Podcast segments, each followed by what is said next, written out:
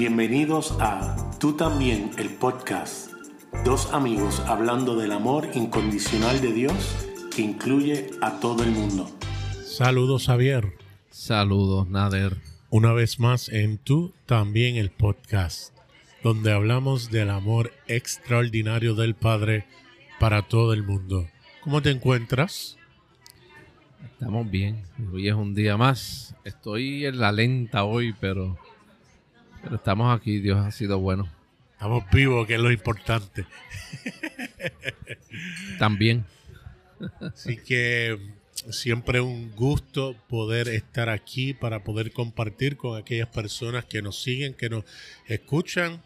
Les instamos a que nos sigan en las redes, eh, comenten, escriban, denos sugerencias. Eh, este proyecto, como hemos dicho en ocasiones pasadas, lo hemos hecho porque eh, nos dimos cuenta que al menos en el idioma español, o eso creíamos, había pocos que estaban compartiendo este mensaje tan maravilloso y para nuestra sorpresa hay muchos que se han dado cuenta que este amor del Padre es inclusivo, que eh, afecta eh, y incluye a todo el mundo, ¿verdad? Y qué bueno es saber eso, qué, qué maravilloso es poder estar claros de ese amor extraordinario del Padre. Yo creo que hay personas que rechazan este mensaje que nosotros compartimos porque sencillamente no han podido experimentarlo. Así que ante la falta de experiencia, pues hablan desde un punto de vista teórico, porque cuando nosotros podemos sentir, palpar, podemos experimentar este amor, ese amor nos conquista y no hay vuelta atrás. Y uno de aquellas personas que de quien hemos aprendido mucho acerca de este amor eh, ha sido el autor William Paul Young, el autor de La Cabaña, la película salió eh, hace unos años atrás también. Y él, adicional a la cabaña, ha escrito otros libros de la cual estamos discutiendo mentiras que creemos acerca de Dios. Y hoy estamos en, eh, y el título es el siguiente, porque yo siempre confundo esto, Javier, a veces lo digo en el negativo y, y es en el positivo, porque es la mentira y, y, eh, tú terminas corrigiéndome, pero lo voy a hacer de una manera distinta para estar claro desde el principio. Este capítulo se titula lo siguiente, Dios es un mago. Y el autor está estableciendo que eso es una mentira. Eso es así. Ahora bien, en este, en este capítulo en particular estamos claros de que el, la mayoría de los cristianos van a estar de acuerdo con nosotros. Dios no es un mago. Ellos van a decir, nada, Javier, ustedes están correctos, eso es una mentira grande. Dios jamás será un mago, no lo es y jamás lo será. Pero el problema es que aunque están de acuerdo que Dios no es un mago, la manera en que interaccionan o lo ven o, esperan de él es como si fuera un mago. Sí. Yo más adelante voy a añadir algo um, a, la magia que se vive eh, en términos prácticos con en la relación con Dios, como tú dices, cuando se interactúa con Dios. Porque sí, yo creo que las personas van a estar de acuerdo con nosotros en que Dios no es un mago, pero se vive como si fuera un mago cuando lo analizamos en términos prácticos en eventos de la vida diaria. Claro, yo te había comentado antes de empezar a grabar que esta, esta expresión puede herir sensibilidades porque para algunas personas es una falta de respeto, ¿verdad? Pero que le digamos que ellos tratan a Dios como mago. Esa no es nuestra intención, pero a medida que estemos dialogando hoy, las personas yo creo que se van a dar cuenta de que sí, eh, aunque sabemos que no es un mago, en términos prácticos, eh, actuamos como si lo fuera. Y Dios quiere derrumbar esa mentira, quiere destruir esa mentira en cada persona que pueda escuchar esto en el día de hoy. Y él es muy claro cuando lo establece que la gente ve a Dios como un mago en dos facetas. Primero, o a través de la fe, o a través del comportamiento, o la obediencia, si podemos ponerlo de esa manera. Hay quienes establecen que si yo tengo una cantidad de, de no una cantidad, si yo tengo un sistema, una manera de pensar a la cual se me enseñó, si tú crees, si tú eh, lo declaras, si tú lo, lo, gritas eh, y lo crees lo suficiente, Dios lo va a hacer. Entonces el problema con eso es que si determinas que tu fe va a hacer que Dios haga lo que tú necesitas que haga y no ocurre rápidamente, uno va a pensar que algo está mal con mi fe, que no creí lo suficiente, que no lo dije de la manera correcta, que no utilicé la fórmula que se me enseñó. ¿Ves? Y es interesante porque aunque Dios pueda actuar a pesar de nuestras expectativas sobre la magia o, o la fe que nosotros podamos tener, pero la respuesta de Dios está movida por el amor y no porque hagamos algo o por nuestra habilidad en la oración. La gente no entiende que, aunque yo creo que hay fe envuelto, el creer, porque ese creer nuestro es por la confianza de saber quién es Dios, es precisamente porque sabemos que Dios es un Dios de amor y cualquier cosa que vaya a hacer en nuestra vida va a ser dirigida y, motivada por amor y no por lo que nosotros hagamos. Entonces crea un problema porque cuando la gente ora por algo ya está en la expectativa de que va a esperar algo a cambio. Y cuando ocurre, pues decimos, ahí está, oramos y por eso ocurrió. Pero no nos damos cuenta que puede ser que iba a ocurrir como quiera. Claro, si nosotros no estamos orando por algo, no estamos pensando en eso, cuando algo positivo o bueno ocurre en nuestra vida, pues no lo tomamos como si fuera Dios, es algo que ocurrió, pero cuando metemos a Dios en la cuestión, pues entonces tan pronto pasa y eso fue Dios. ¿Ves? No sé si, si, si estoy haciendo sentido, ¿no? Sí, lo que estoy diciendo. Completamente. Como, como, como, como tengo a Dios en, en la mente, Dios, mira, yo necesito que tú me proveas para esta situación que tengo. Tan pronto ocurra que alguien viene y nos ayuda o eso, ah, eso fue que Dios lo hizo. Pero a lo mejor si yo no hubiese orado o tenido la necesidad y una persona viene y me bendice eh, de esa misma manera, no pensamos ni que es Dios, ni que Dios está envuelto. Ah, mira, me pasó algo que chévere. Así que eso hay que tomarlo en cuenta. Dios va a obrar en nuestra vida motivado por el amor, no cualquier otra cosa. En el, en el ejemplo o ilustración que tú traes, nada, la fe actúa como la varita mágica de Dios. Está en las manos nuestras, no está ni siquiera en las manos de Él. O sea que yo por medio de lo que creo, si fuera cierto eso, por medio de lo que creo, entonces hago que Dios actúe a favor, a favor mío, o en contra de los que están en contra mía. ¿Ves? Y entonces en ese sentido, pues la fe eh, actúa, como dije, como la varita mágica de Dios. Lo único que ese tipo de fe va en contra de la misma esencia de Dios, porque la fe de Dios es una fe relacional. Para esa fe que tú me estás hablando, no hace falta eh, relacionarse con Dios. Sencillamente yo creo, le declaro a Dios algo o proclamo algo con mis labios y Dios actúa a favor mío y no tengo que relacionarme con Él. Es cuestión de que por mi fe, pues entonces Dios se mueve. Y como tú bien dijiste, el fundamento de, de Dios, la esencia, la naturaleza es el amor. Por lo tanto, la fe no es algo que nosotros tenemos o hacemos o de fabricamos o para que Dios haga algo. Estamos tan equivocados. La religión nos ha dañado tanto la mente que nos ha hecho creer que la fe es el medio a través del cual Dios se mueve. Y eso es totalmente falso. La fe es una. Efesios capítulo 4 dice que hay una sola fe y esa fe es la fe de Dios. Y esa fe de Dios, esa, ese creer, esa confianza de Dios es el resultado de la expresión de amor, de la manifestación de amor. Cuando Dios nos ama, cuando Dios, eh, cuando Él siempre nos ama, cuando nosotros experimentamos ese amor, entonces se desarrolla en nosotros confianza.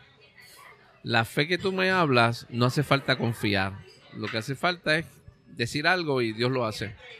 Y eh, lo que yo estoy hablando de confianza, tiene que haber relación por obligación, porque la confianza se desarrolla en una relación. Por lo tanto, eh, la fe no es una varita mágica, la fe es el resultado de una expresión de amor de Dios dentro de nosotros que nos permite confiar en Él en todo momento. Y la pregunta automática que podría surgir es, pero espérate, es que yo he visto milagros y he visto que Dios hace eh, cosas y he visto sanidades inclusive.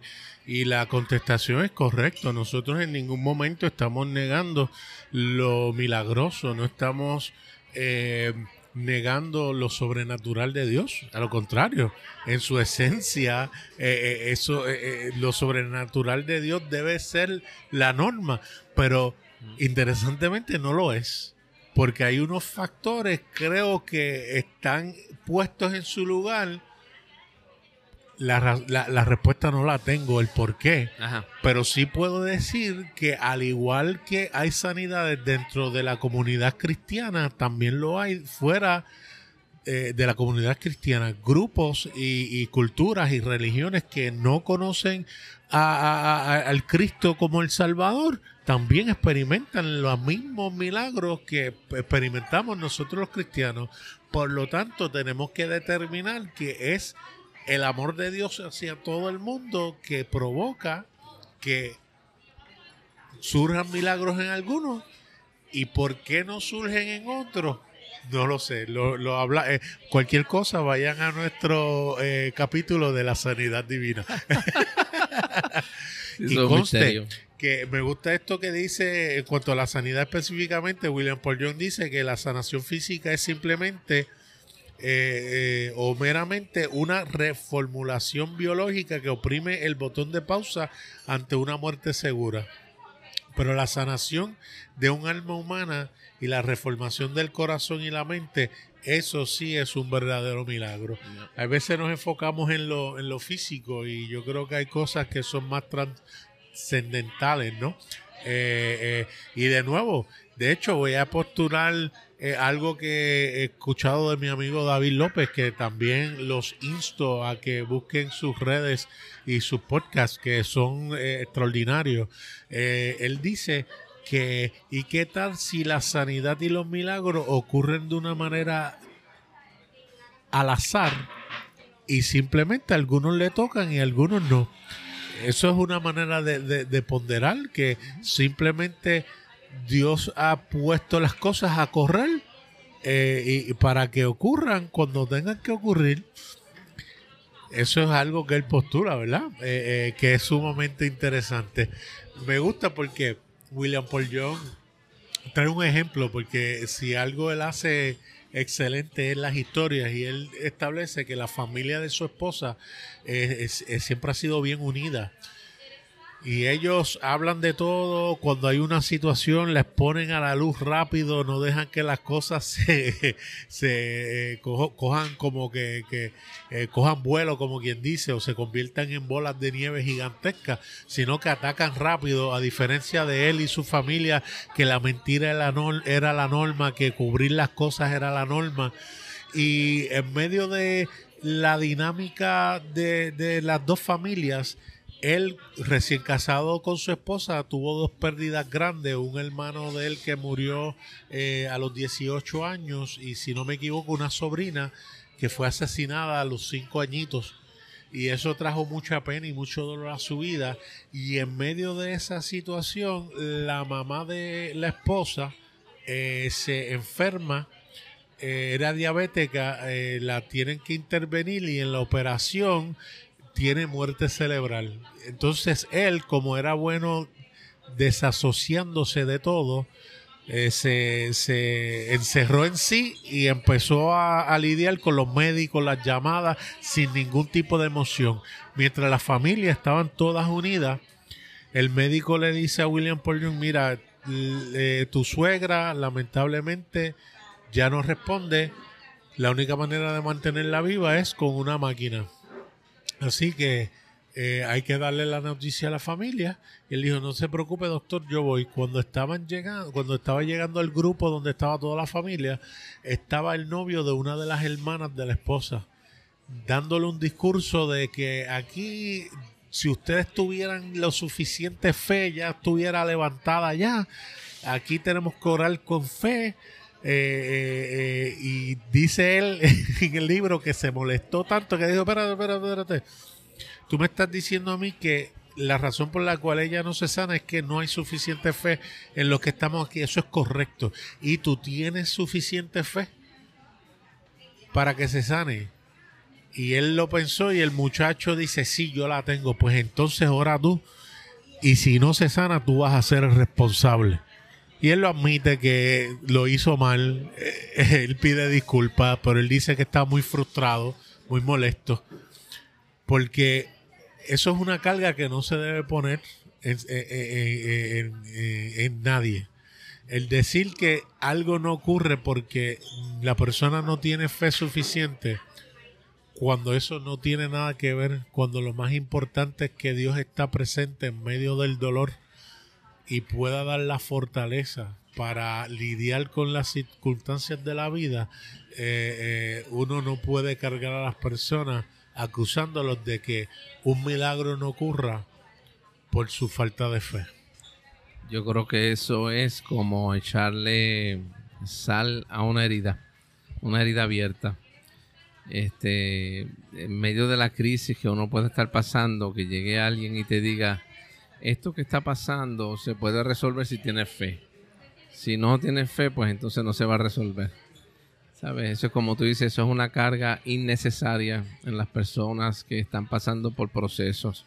Mientras estemos en la tierra, eh, vamos a pasar por procesos de dolor. Eso es inevitable. Las crisis son parte de la experiencia humana.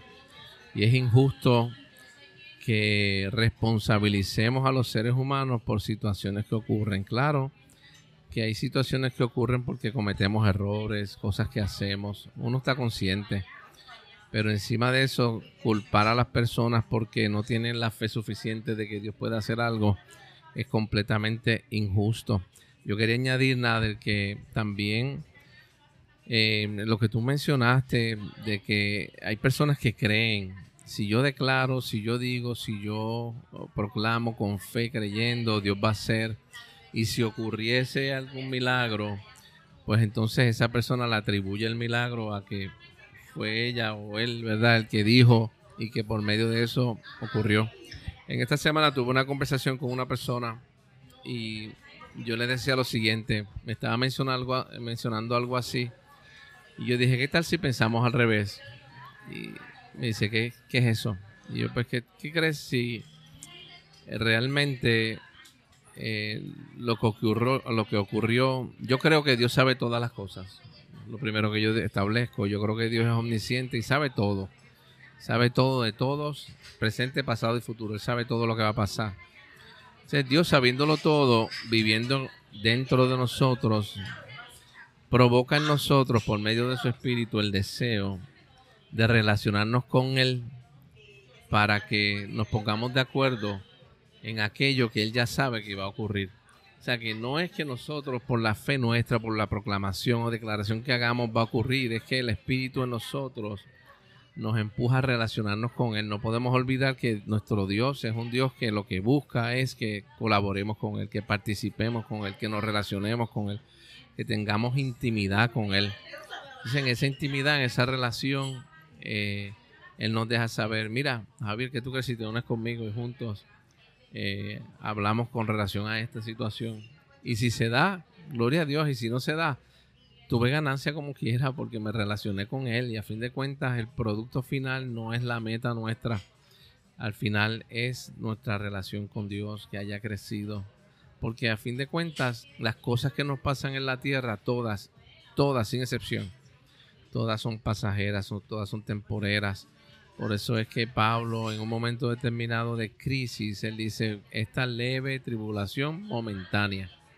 Es, es, por un momento y es verdad que nos duele y hay veces que queremos salir de esta tierra y el dolor nos consume. Pero dentro de ese proceso, Dios está ahí con nosotros y lo que nos invita no es a salir del problema, es a participar de Él en medio del problema. Y si ese problema tiene una resolución positiva, súper, lo disfrutamos. Y si no la tiene, súper también, porque a fin de cuentas tuve ganancia porque estuve compartiendo con Él y disfrutando con Él en medio de todo. Yes. Regresamos luego de estos anuncios. Y continuamos. Y eso nos lleva a la segunda varita mágica. Él establece que la primera es la fe. Queremos manipular con la fe. Y la segunda es que queremos manipular con el comportamiento o la obediencia o el seguir las reglas. Y aquí va a depender de su denominación, de su creencia, de cómo fue criado, de eh, si es bautista, metodista, pentecostal. Cada uno tiene un librito de qué es lo que tienes que hacer y qué no puedes hacer y qué es pecado y qué no es pecado. Y de acuerdo a eso es que entonces se establece si has hecho lo suficiente o no has hecho eh, lo que se supone que no haga para que entonces Dios actúe o obre a favor tuyo. Dios haga su magia. Para que él haga su magia. Y eso, eso también nos ha pasado. Y a nosotros más, que fuimos criados eh, pentecostales. Y yo tengo un amigo que me dice, nada, cada vez que tú comparas me molesta. y yo le digo, pero es que no lo hacemos con la intención de, eh, por lo menos yo no lo hago con mala intención, lo que pasa es que lo único que yo he vivido es eso y yo tengo que hacer el contraste, porque si no hago el contraste, eh, eh, no todo el mundo me va a entender, porque no todo el mundo fue criado como pentecostal. Hay otras personas que ha sido criado de otra manera y a lo mejor no puede comprender de dónde vengo y por eso hacemos las comparaciones, ¿verdad? Así que te pido perdón por comparar, porque voy a comparar ahora mismo. y sí, eh, yo me acuerdo que si yo oraba y decía, pero es que tengo fe, pero no ocurría como quiera, ah, tienes que haber pecado oculto. Algo no estoy haciendo. No estoy orando lo suficiente, no estoy ayunando lo suficiente, no estoy yendo a la iglesia lo suficiente, eh, no llamé a mi mamá eh, lo suficiente en la semana, no la honré.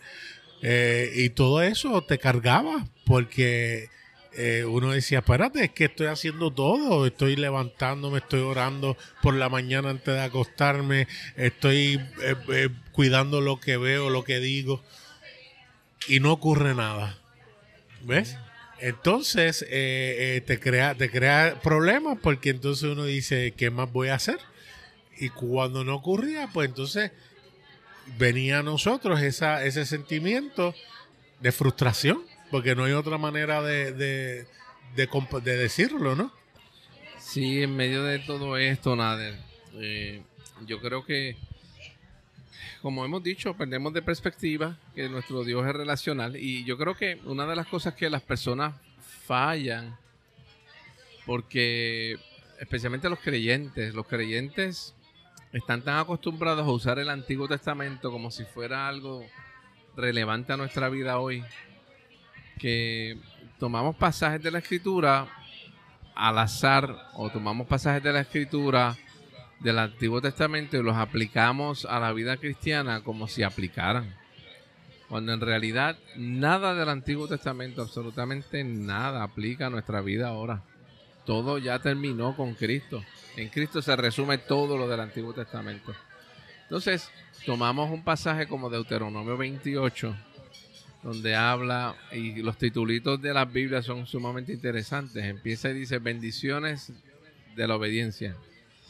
Y después dice consecuencias de la desobediencia. Y pensamos que Dios funciona así como tú dices. Si nosotros nos portamos bien, pues Dios nos va a bendecir. Si nosotros nos portamos mal, Dios nos va a maldecir. Y hay un nombre, y esto es lo que yo dije al principio, hay un nombre para eso. Este, un hombre que también a las personas le va, le va a herir su sensibilidad. Porque ya Dios ya no solamente es mago, se convierte en Santa Claus o San Nicolás o Papá Noel. Porque así mismo es que funciona. Si durante el año te portaste bien, yo te voy a dar regalos. Si durante el año te portaste mal, no tienes regalos. O sea que depende de tu comportamiento lo que vas a obtener el día de Navidad. ¿Verdad? De acuerdo a la, tradición, eh, la cultura, la tradición eh, navideña. Y realmente Dios no funciona de esa manera. Dios nos ha bendecido, independientemente de mis acciones, ya hemos sido bendecidos completa, total y absolutamente en Cristo.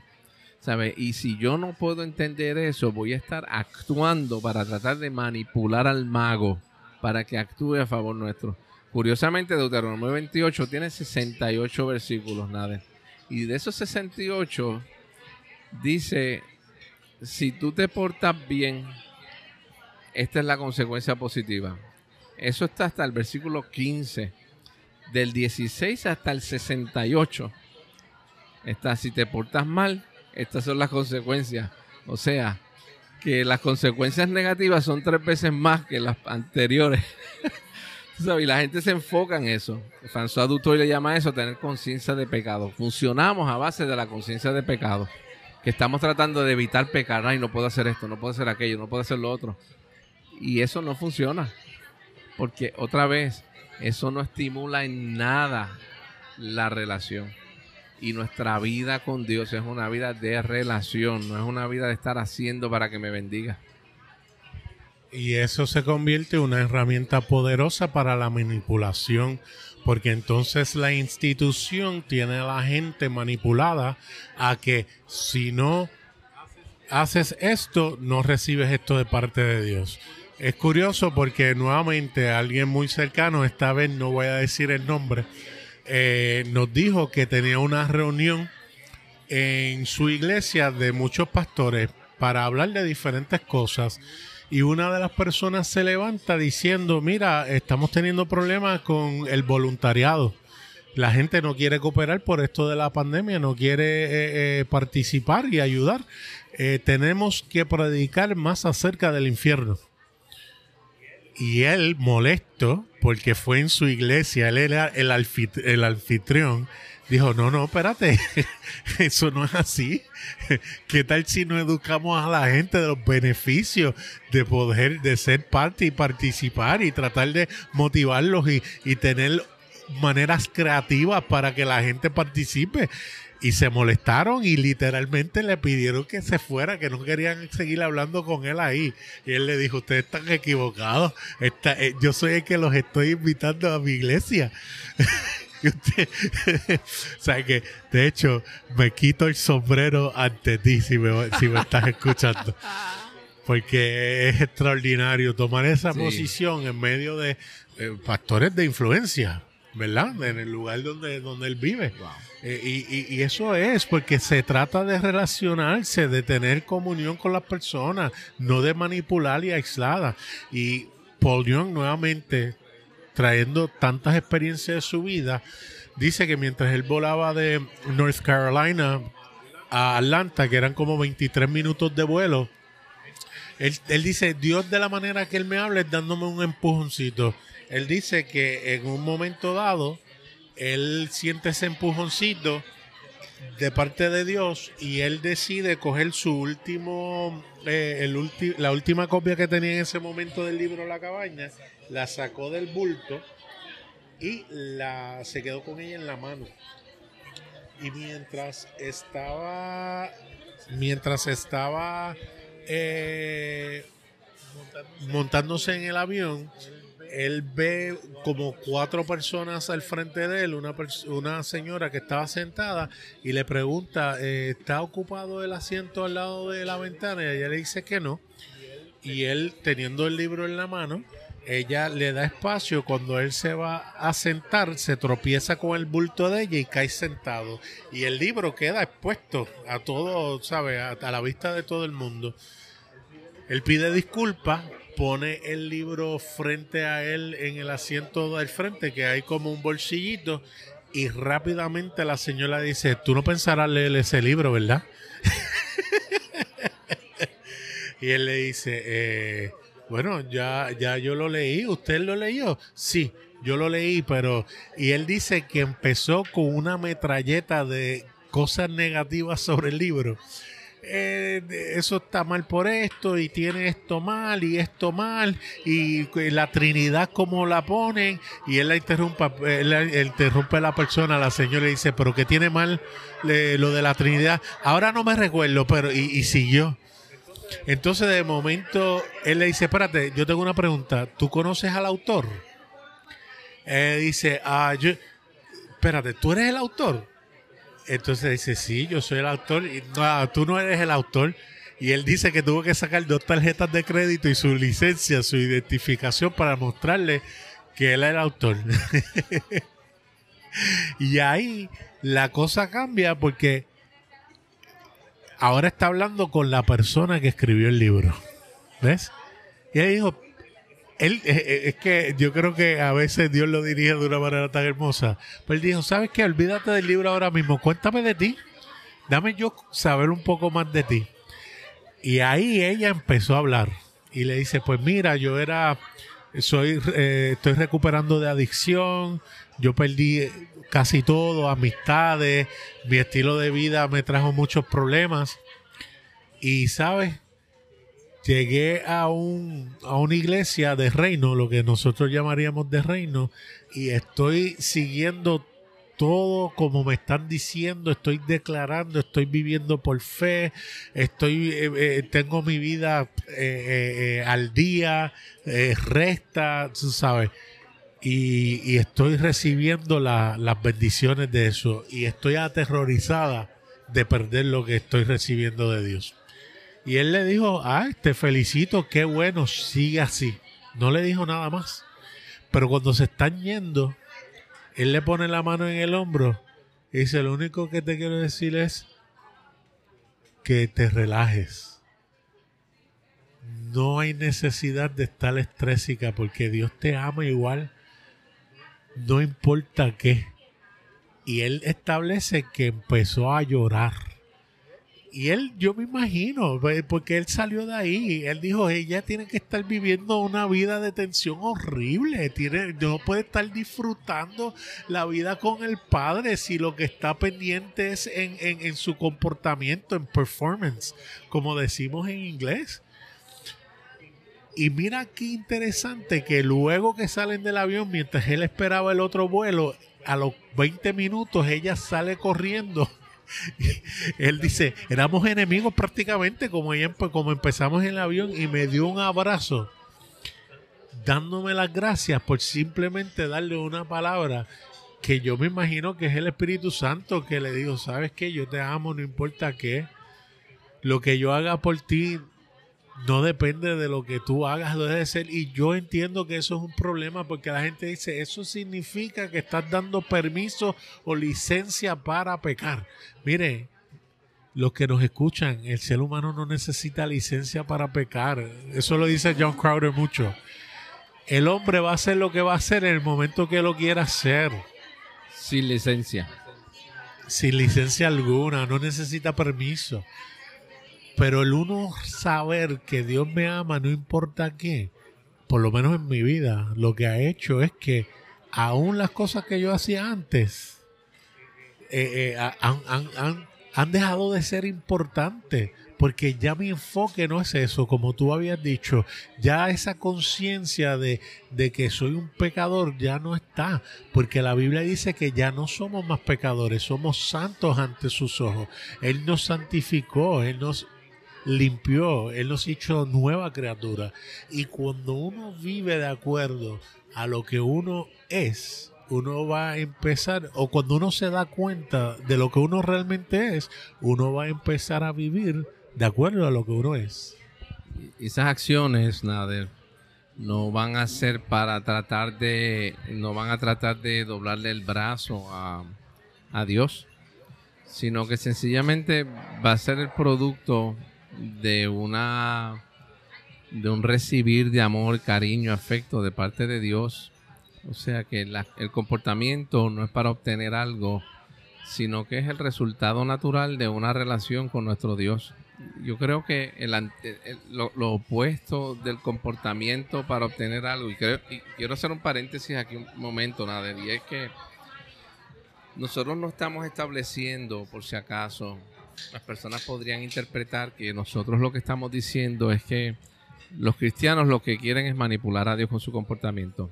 Eso no es lo que estamos diciendo. Porque las personas no oran porque dicen, pues yo quiero manipular a Dios. O no leen la Biblia porque dicen quiero manipular a Dios.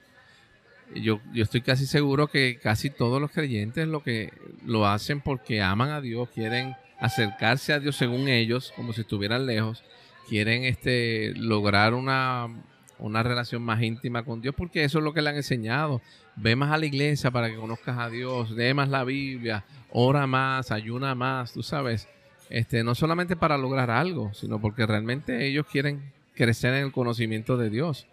Lo único que ese conocimiento eh, no se da a base de lo que hacemos, se da a base de lo que somos y de lo que recibimos de Dios.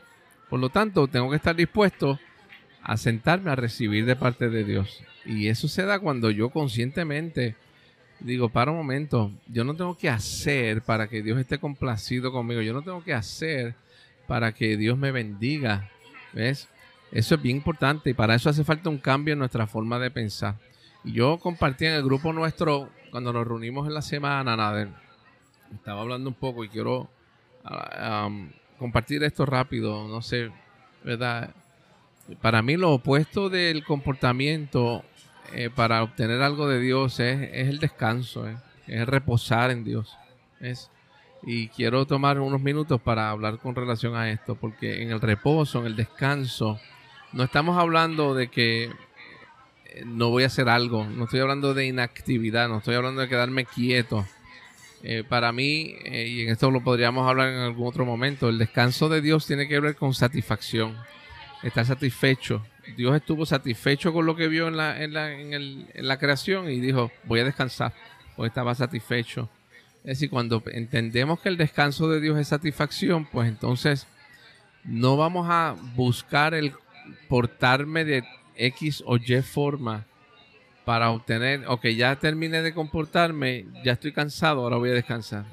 O estoy satisfecho, voy a descansar. No, es que mientras estamos haciendo nuestras cosas diarias, normales, como un corriente, la satisfacción nuestra es Dios en nosotros.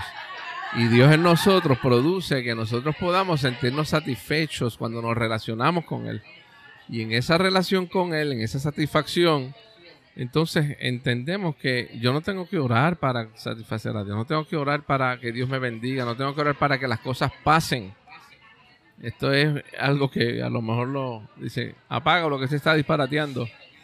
Yo no estoy diciendo que no oremos, pero el propósito de la oración no es que ocurran las cosas en nuestra vida. El propósito de la oración es que nosotros podamos conocer más a Dios, conocerlo como Él nos conoce. Por eso Dios nos invita todo el tiempo a que nosotros descansemos en Él, estemos satisfechos con Él. Y entonces vamos a entender que el comportamiento nuestro es un byproduct, como dice en inglés, es una, un resultado natural de esa relación con nuestro Dios. Y es una relación que se fundamenta en la confianza. No lo has podido decir mejor. Eh, William Paul dice lo siguiente, la alternativa para la magia es la relación, la cual está llena de misterio y sin control.